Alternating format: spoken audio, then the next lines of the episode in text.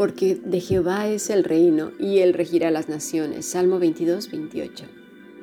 Si deseas profundizar en tus estudios o participar de este grupo internacional, envía un correo electrónico a fundacionbiblica.gmail.com o más que maravilloso yahoo.es. Bueno, en el programa de ayer de YouTube vimos las dos puertas.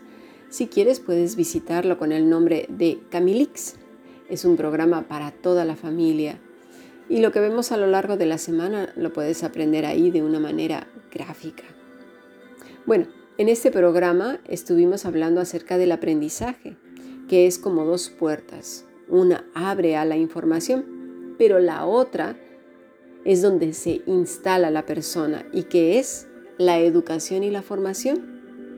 Y es que la mayoría de nosotros sobre todo en cuanto a la escritura, nos quedamos solamente en la primera puerta, recibiendo mucha y mucha información.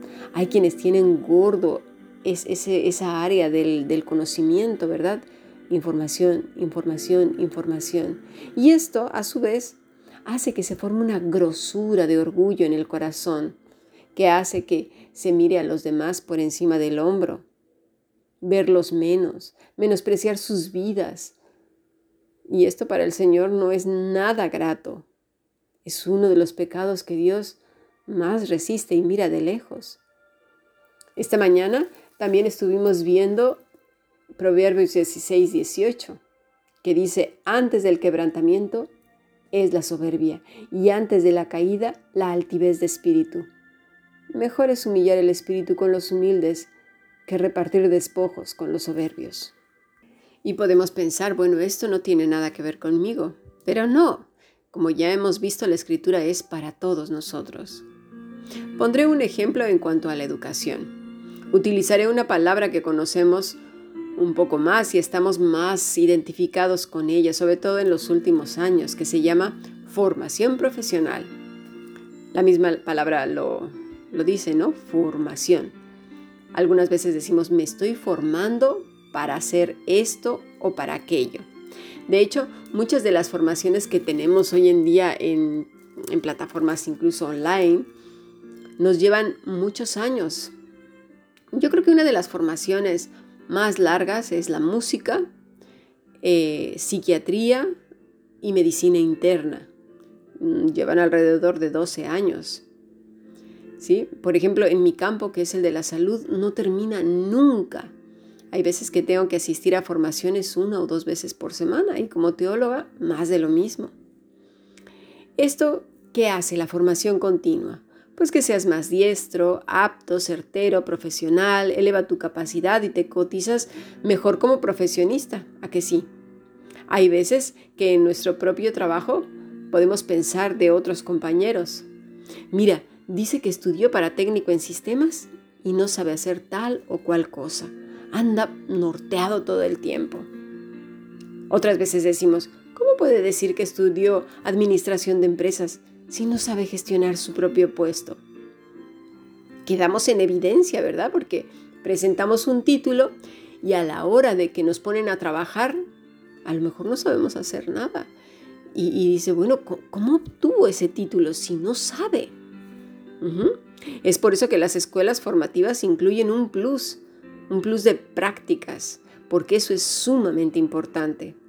Así pues, la información es básica, sí, pero la formación constituye el lugar donde te instalas continuamente para ejercitarte, es decir, ambos son un binomio clave en la educación. Entonces, Recibir información es acumular una serie de datos, observaciones y manifestaciones específicas. La formación va más allá. Ofrece unos criterios para regir el comportamiento de acuerdo con una cierta orientación. Pretende sacar lo mejor, ¿verdad? El mejor partido posible de los conocimientos recibidos, favoreciendo la construcción de un hombre, una mujer más maduro, madura, sólido, firme, más humano y más espiritual, más dueño de sí mismo, por así decirlo. Se puede decir incluso que educar es hacer que alguien aprenda a vivir la vida. Y estamos hablando en todos los ámbitos, ¿eh?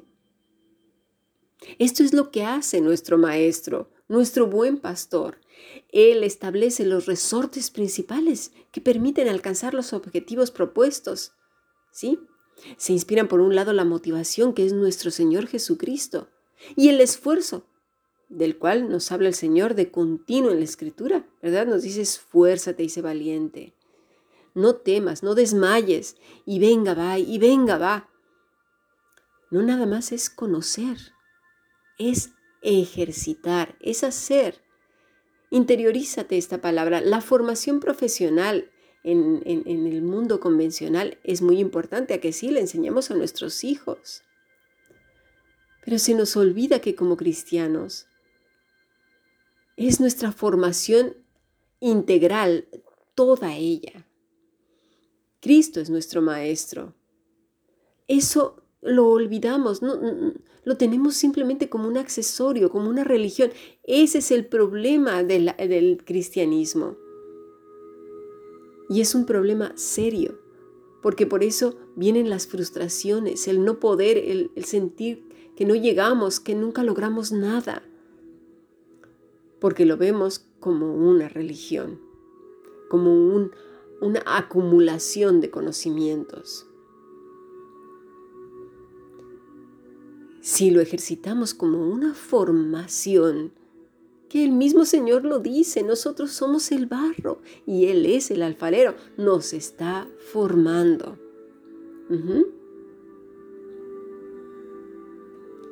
Él establece entonces los resortes principales que nos permiten alcanzar esos objetivos.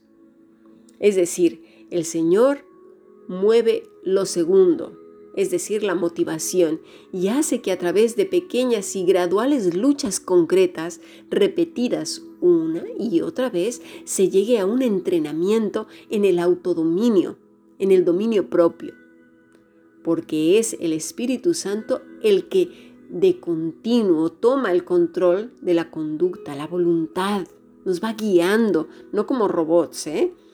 Nosotros no somos robots, somos llenos de su Espíritu Santo. De ahí entonces que vamos sabiendo posponer aquellas cosas que nos hacen tomar decisiones alocadas, locuaces y rocambolescas, guiados por el pánico, el terror y, y la sorpresa y la perplejidad. No, a ese dominio propio me refiero, porque nos estamos entrenando y formando cada día en esta maravillosa carrera de la santidad. Mientras sigamos teniendo las escrituras y nuestra vida cristiana como solamente un cúmulo de conocimientos, vamos a fracasar una y otra y otra vez en el peligro horrible de caer en la religiosidad o en la derrota y la tristeza total porque no vamos a saber ni cómo aplicar todas estas cosas.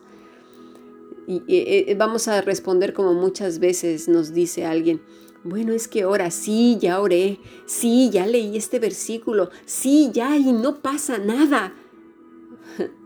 Viene esa frustración tremenda.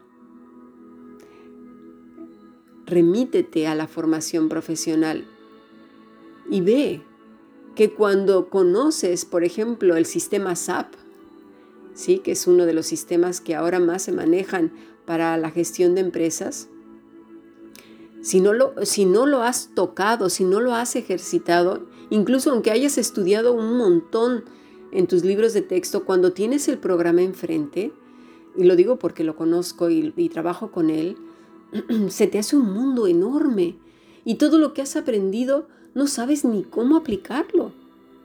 Tantas ventanas, tantas cosas, aunque lo hayas visto en la escuela es diferente. Pues imagínate en cosas tan vitales, tan eternas, tan importantes de vida o muerte como nuestra vida con el Señor. Pasemos al siguiente podcast.